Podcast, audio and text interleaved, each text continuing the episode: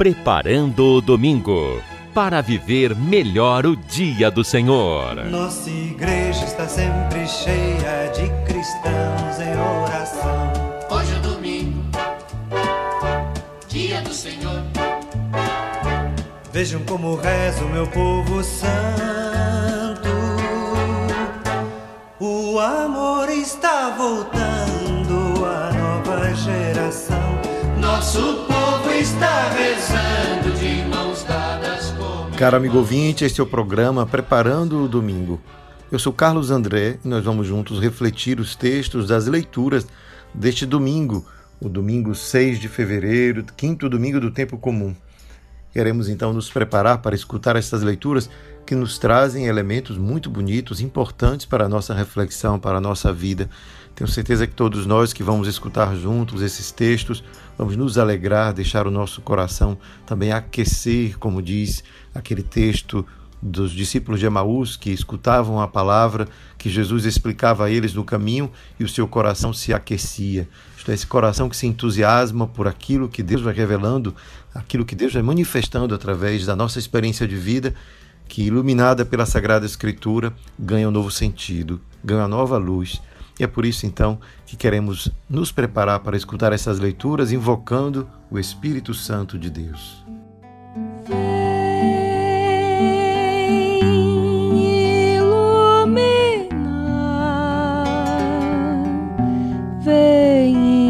inspirar o pensamento, milagres faz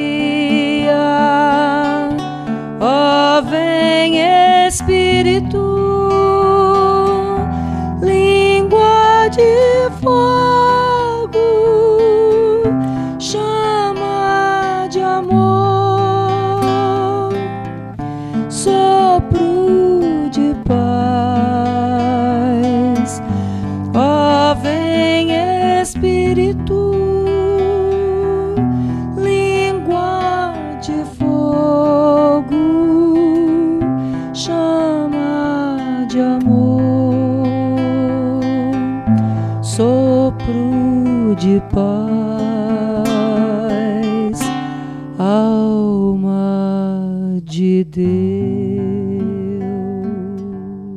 Convido você agora a escutar um trecho do livro do profeta Isaías, o capítulo 6, o texto que nos é oferecido nesta liturgia deste domingo, e diz assim: No ano da morte do rei Osias, vi o Senhor sentado num trono de grande altura. O seu manto estendia-se pelo templo. Havia serafins de pé ao seu lado, cada um tinha seis asas.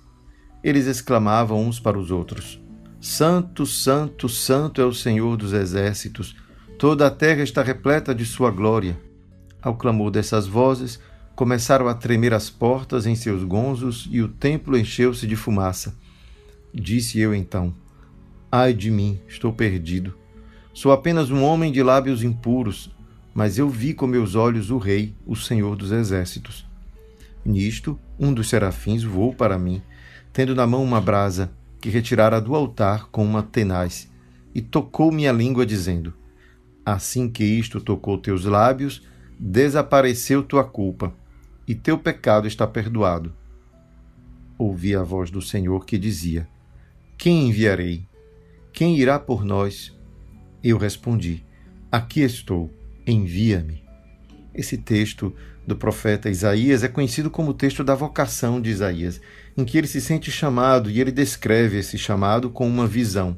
Ele tenta descrever aquilo que ele experimentou dentro como um diálogo entre ele e este mundo maravilhoso que ele descreve de um trono de glória na altura, com estes anjos com muitas asas, e estas imagens que Isaías produz para nos fazer entender que ele teve um encontro com Deus Altíssimo, nos quer revelar que aquela sua missão, aquilo que ele vai falar em seguida, é fruto de um encontro verdadeiro, purificador. E aqui no final a gente vê ele reconhecer o seu pecado e a brasa que tocando a sua língua o torna puro. Isto é, Isaías prepara aquilo que ele vai comunicar ao povo, explicando que ele não faz isso porque ele mesmo quis fazer. Ele não se autoimpôs a missão de ser profeta, mas ele foi chamado, arrancado de onde ele estava. Mas ao mesmo tempo, o nosso profeta nos deixa claro que ele aceitou o convite. E ele mesmo diz: Eis-me aqui, estou aqui, envia-me.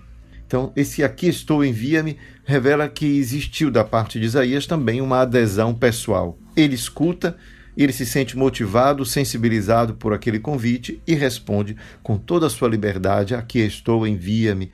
Deus não impede que Isaías tenha a sua liberdade preservada. Pelo contrário, a visão de Isaías mostra o quanto ele foi seduzido por aquele encontro, o quanto aquele encontro mexeu com ele, a ponto dele se colocar disponível para realizar aquilo que parece que o texto nos coloca como se Deus estivesse em dúvida: quem enviarei? Quem irá por nós? E a gente percebe que existe ali um artifício literário, né?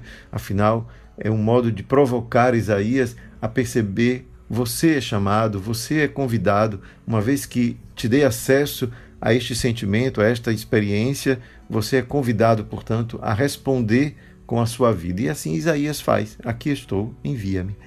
Mas o que é mais importante que a gente deve conservar desta leitura de hoje é perceber que o profeta não age em nome próprio. Ele não faz isso, ele não vai anunciar a palavra ao povo porque ele mesmo se autoproclamou profeta e, portanto, ele se autodeterminou como aquele que deve ir. Não, ele recebe um chamado, um mandato. E a gente vai ter isso bem em mente, porque afinal é necessário que nós compreendamos que a prioridade da nossa fé é aquele que nos chama. Eu tenho fé porque Deus me deu, de alguma maneira, nas minhas condições de vida, no meu modo de viver, nas coisas que aprendi, a condição de responder. Ele apresentou-se a mim de alguma maneira e eu respondi com a minha vida. Deus se apresenta de muitos modos na vida de cada um de nós. Às vezes é um momento de dor e sofrimento que faz a gente perceber a, a presença amorosa, consoladora de Deus. E assim, envolvidos por esta presença amorosa de Deus, a gente pode dizer: Senhor, eis-me aqui. Eu compreendi que minha vida agora é uma missão. Quantos de nós já não escutou isso? Ou quem sabe até já experimentou, depois de passar por um momento de grande prova, perceber a presença forte de Deus e compreender se tudo isso me aconteceu é porque Deus me dá uma missão, um chamado. E a gente conhece, não é? Situações em que, de fato, depois de passar por uma forte experiência espiritual, que, lógico, muitas vezes acompanhada de experiências físicas fortes, como sofrimento, ou quem sabe uma grande alegria, nós nos sentimos motivados, portanto, a responder com a vida e a dizer: sim, eis-me aqui, eu quero servir a este ideal, de propagar a presença de Deus no mundo, porque Ele me se fez presente junto a mim, eu agora o reconheço, então a minha fé sai fortalecida e eu sinto que a minha vida também tem uma missão a cumprir, né, de servir ao próximo, de fazer presente a ação de Deus no mundo através das minhas mãos, das minhas atitudes. Me torno, portanto, esse mensageiro de Deus. É aquilo que significa ser profeta, né, finalmente. Então vejam como a, história de Isaías, apesar desta linguagem bíblica, né, cheia de imagens, anjos, brasa, um trono, é, tudo aquilo é uma, uma, uma, uma, uma tentativa do profeta de nos fazer compreender que ele teve uma experiência espiritual forte. E essa experiência forte é aquela que o motiva, é aquela que o faz perceber que Deus o chama. É isso que a gente deve guardar. Não fiquemos fixados nas imagens, porque afinal sabemos a linguagem que nós hoje possuímos é muito diferente daquela do tempo em que a Bíblia foi escrita. Então a gente tem que interpretar traduzindo, passando, atravessando os séculos, não é, para conseguir entender o que é que o profeta está mesmo nos contando e tenhamos isso em mente. Ele está nos contando isso. Não é? é Deus quem chama. Mas assim a gente vai percorrendo as leituras e vendo o quanto essa ideia, essa, essa mensagem vai se, se prolongando nos outros textos. Vejam como o Salmo 137 nos fala: Vou cantar-vos ante os anjos, ó Senhor, e ante o vosso templo vou prostrar-me. Ora, esse refrão reflete a atitude de Isaías diante daquele chamado. Portanto, ao fazer esse gesto, é um gesto de devoção, de amor, de reconhecimento né, de que nós pertencemos a este Deus que nos chamou, criou tudo, nada do que temos é nosso, nada do que eu posso reconhecer em mim como talento pertence a mim, mas é um dom que acolho, e acolhendo este dom, este dom implica também uma missão. Isto é, cada dom é voltado para a construção do bem comum. O bem de todos é fruto desta comunhão de dons que nós colocamos a serviço da humanidade inteira. Por isso que esta alegria é fruto desse reconhecimento. Eu reconheço que recebi uma missão porque reconheço os talentos e os dons que Deus me deu. Vou cantar-vos ante os anjos, ó Senhor, e ante o vosso templo vou prostrar-me. E aí todo o resto do salmo vai fazer exemplos do quanto essa alegria do salmista reflete o reconhecimento da grandeza de Deus diante de tudo aquilo que existe. É claro que quando a gente continua lendo, escutando as leituras, a gente vai se deparar também com a segunda leitura extraída da carta de São Paulo aos Coríntios, um texto belíssimo, um texto que a gente pode chamar entre os textos clássicos do Novo Testamento. Vamos escutar então e vocês todos vão perceber o quanto é importante e bonito o texto de Coríntios 15, primeira carta aos Coríntios 15.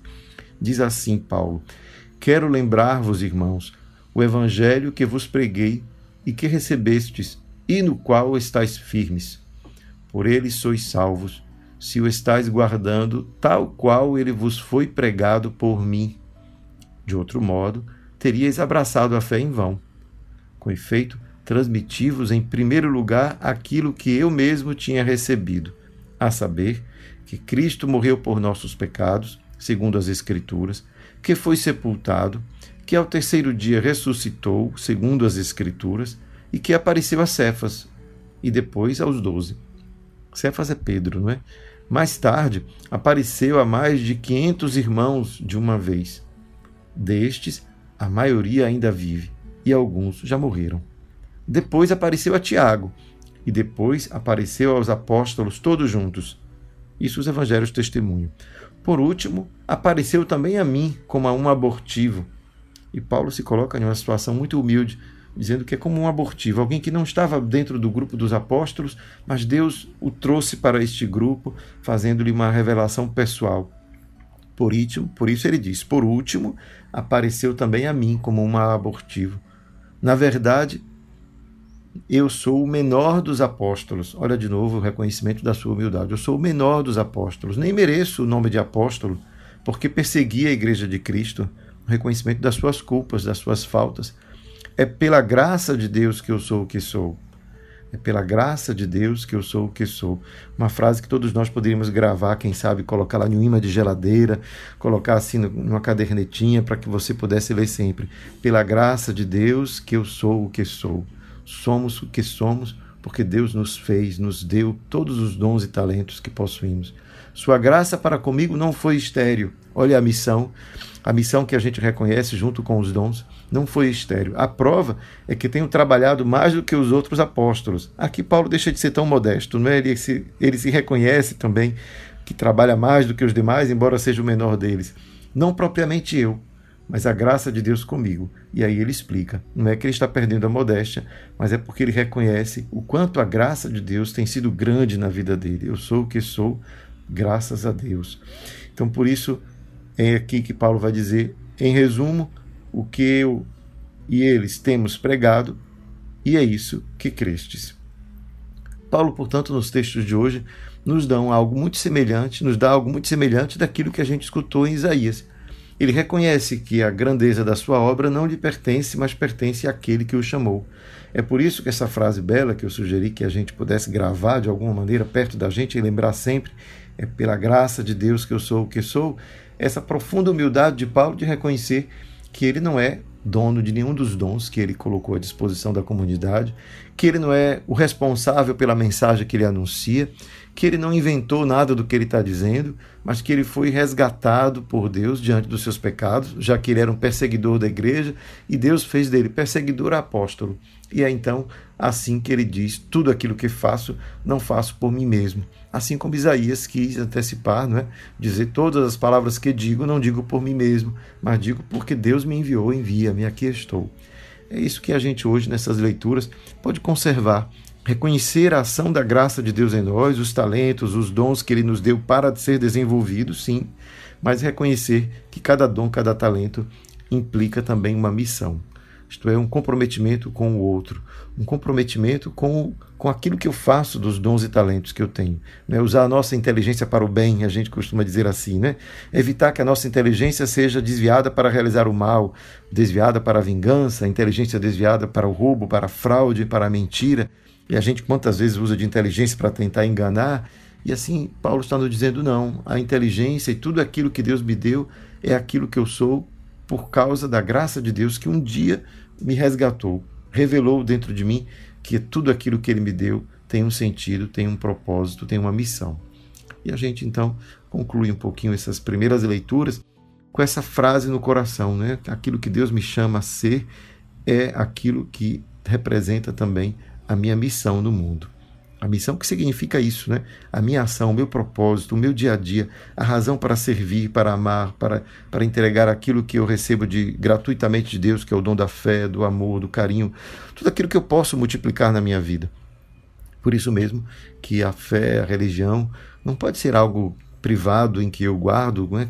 um pouco de ciúme, porque quem sabe só eu possuo e nem tampouco algo que a gente possa impor, porque é uma revelação, uma experiência pessoal que cada um deve fazer, mas que cada um pode, vivendo conforme a sua fé, ser capaz também de suscitar no outro o desejo de viver da mesma maneira. Que Deus possa nos iluminar nisso e nós vamos agora nos preparar para escutar o que Jesus nos fala no Evangelho de hoje.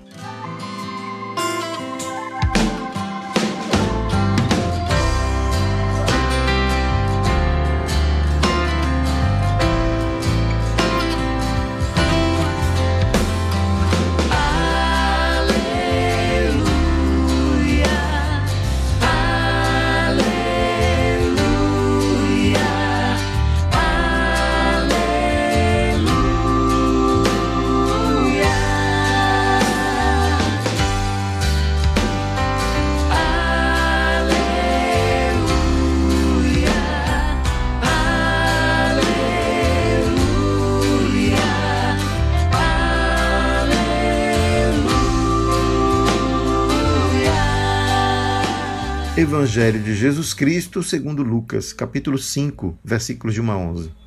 Naquele tempo, Jesus estava na margem do lago de Genezaré e a multidão apertava-se ao seu redor para ouvir a palavra de Deus. Jesus viu duas barcas paradas na margem do lago. Os pescadores haviam desembarcado e lavavam as redes. Subindo numa das barcas, que era de Simão, pediu que se afastasse um pouco da margem. Depois sentou-se e da barca ensinava as multidões. Quando acabou de falar, disse a Simão: Avança para águas mais profundas e lançai vossas redes para a pesca. Simão respondeu: Mestre, nós trabalhamos a noite inteira e nada pescamos. Mas, em atenção à tua palavra, vou lançar as redes. Assim fizeram e apanharam tamanha quantidade de peixes que as redes se rompiam.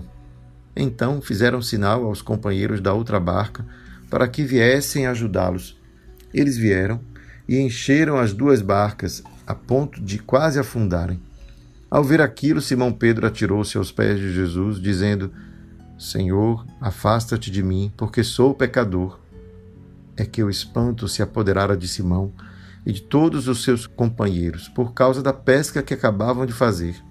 Tiago e João, filhos de Zebedeu, que eram sócios de Simão, também ficaram espantados. Jesus, porém, disse a Simão: Não tenhas medo. De hoje em diante tu serás pescador de homens. Então levaram as barcas para a margem, deixaram tudo e seguiram a Jesus. O evangelho de hoje é bem conhecido de todos nós, mas é bem interessante ler este evangelho, interpretá-lo à luz das leituras que fizemos hoje, a primeira e a segunda. Veja como nas duas leituras anteriores, um personagem importante, no caso, a primeira leitura, Isaías, e depois São Paulo, todos eles reconheceram que foi a ação de Deus, a graça de Deus que o chamou para agir, para atuar como profeta, no caso de Isaías, como apóstolo, no caso de Paulo, e todos dois reconheceram seu pecado. Isaías disse: Eu sou um pecador, como posso estar aqui? E o anjo vai lá e, com uma brasa, toca a sua língua e o purifica. Paulo, da mesma forma, reconhece que ele é o menor dos apóstolos, nem deveria ser chamado apóstolo porque perseguiu a igreja de Cristo. Portanto, Paulo também reconhece o seu pecado, a ponto de dizer: é pela graça de Deus que eu sou o que sou. Reconhece, portanto, que foi Deus que atuou nele, purificando-o dos seus pecados e dando a ele, portanto, a missão de apóstolo, de ter trabalhado mais do que os demais. E aqui nós encontramos também um personagem importante, Pedro. Pedro que também reconhece: afasta-te de mim porque eu sou pecador. E Jesus, ao invés de acolher essa queixa de Pedro, diz o contrário: né? vai, eu farei de ti pescador de homens. E aquilo que, que Pedro, portanto, vai se tornar para a igreja, vai se revelar, portanto, uma missão entregue a ele por Deus, graças a este gesto de Pedro, um gesto de humildade, mas mais do que isso, de reconhecimento daquele diante do qual ele estava. Ele percebe que aquele milagre dos peixes nenhum homem poderia fazer e ele se dá conta: este homem é extraordinário. Ele não estava apenas espantado como os outros discípulos, mas ele estava naquele momento reconhecendo uma identidade de Jesus superior à de um homem qualquer. Portanto, essa capacidade de Pedro de espantar-se é uma capacidade de quem, diante do mistério de Deus, é capaz, portanto, de reconhecer a sua própria humildade, a sua própria condição, a sua própria miséria e colocar-se a serviço, a colocar-se de maneira disponível. É isso que Pedro fala quando ele diz, não é afasta-te de mim, não porque ele desejava esse afastamento, mas porque ele dizia com isso, fazia com isso o reconhecimento da distância que existia entre ele, que é pecador, e aquele homem santo que foi capaz de realizar aquela obra maravilhosa. Portanto, aqui a gente vai encontrar outros aspectos da vida espiritual que se prolongará ao longo da história da igreja, como por exemplo São Francisco, que costumava dizer que toda oração deve começar com o reconhecimento daquele diante do qual eu me coloco e diante e aquele que eu sou.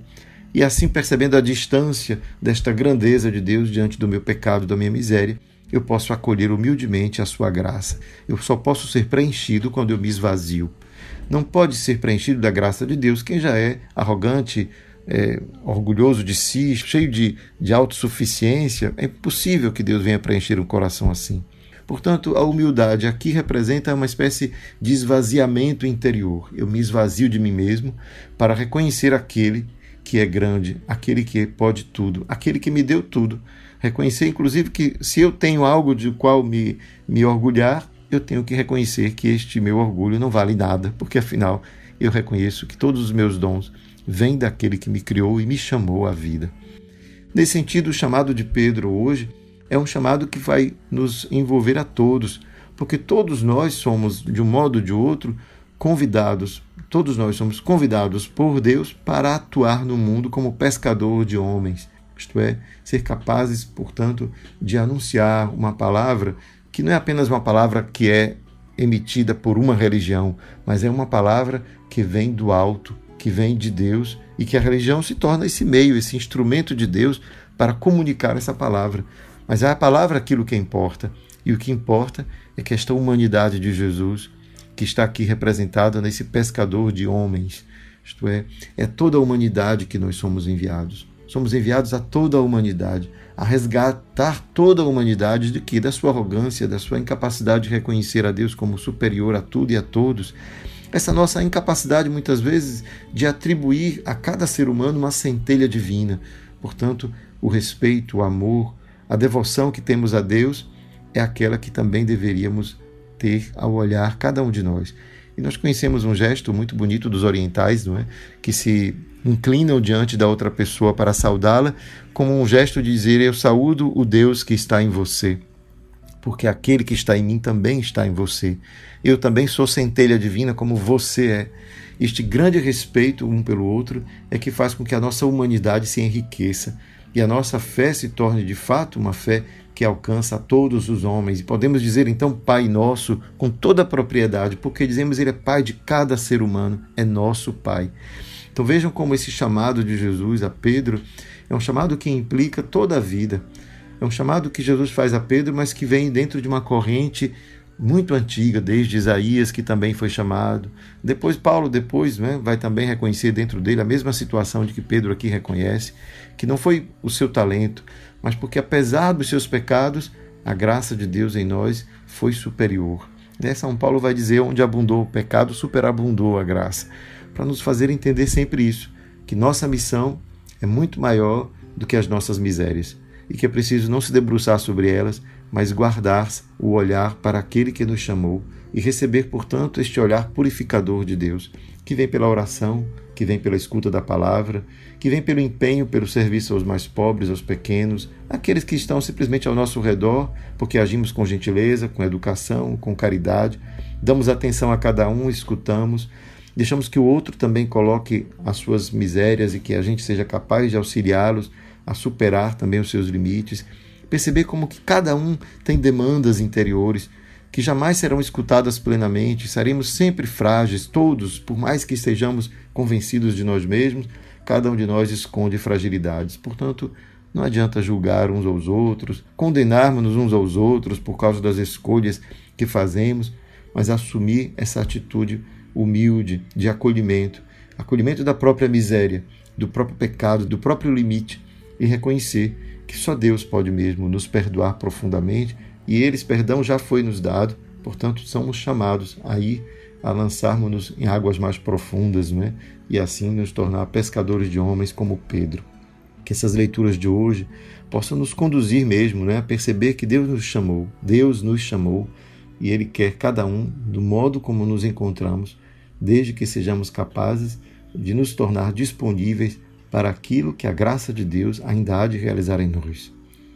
Permitamos-nos, portanto, que o Senhor habite o próprio o nosso coração e nos transforme para a missão, a missão de sermos outro Cristo no mundo, a missão de anunciar a boa nova da irmandade, da boa nova do respeito, do direito, da vontade de construir juntos um reino que será para sempre um reino que é de Deus e também é nosso.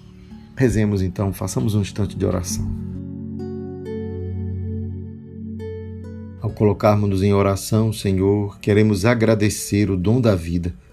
Tantos dons temos recebido, tantos dons recebemos, mas tantas vezes também maltratamos estes dons, não valorizando o doador, não dando a ele o devido reconhecimento de que nada somos e que tudo que temos pertence a Ti. Perdoa-nos quando fizemos mau uso dos dons e talentos que recebemos.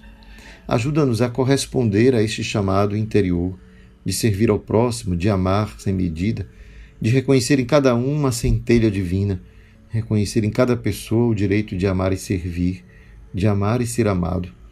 Que a tua misericórdia nos ajude a vencer todas as mazelas que este mundo tem produzido. Nos ajude a construir uma fraternidade verdadeira e profunda que a gente seja capaz de olhar cada irmão como irmão, como merecedor também da tua graça, como desejante, como alguém que tem desejos e que, portanto, precisa ser escutado. Que a tua misericórdia, a tua bondade possa nos ajudar a ser assim, a construir fraternidade no pequeno ambiente em que vivemos, esperando, sonhando que estas pequenas sementes lançadas no mundo possa construir um dia uma sociedade mais justa e mais fraterna.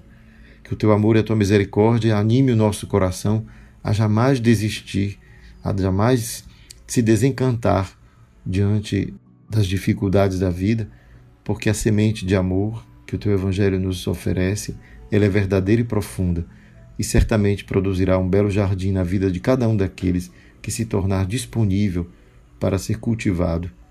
Que o teu amor e a tua misericórdia nos cultive, nos perdoe das nossas falhas, limites, pecados e nos faça recomeçar, inaugurar a cada dia um tempo novo na nossa vida. Ilumina-nos, Senhor, dá-nos a coragem de recomeçar sempre. Que o Senhor nos abençoe hoje e sempre. Pai, Filho e Espírito Santo. Amém. Oh, mestre, trabalhamos toda noite e nada conseguimos apanhar.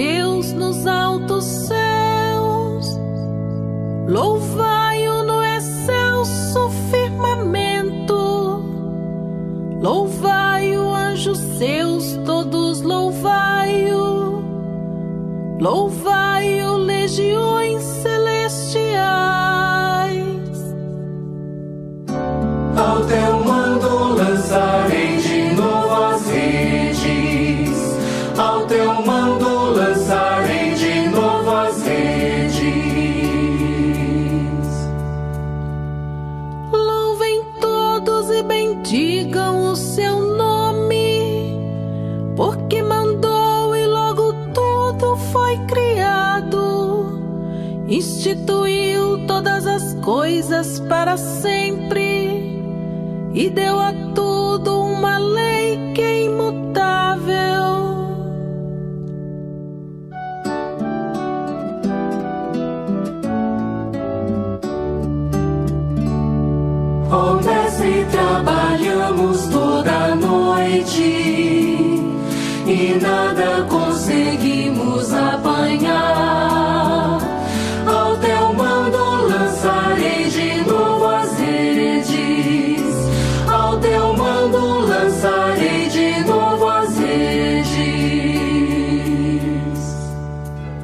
Preparando o domingo para viver melhor o dia do Senhor.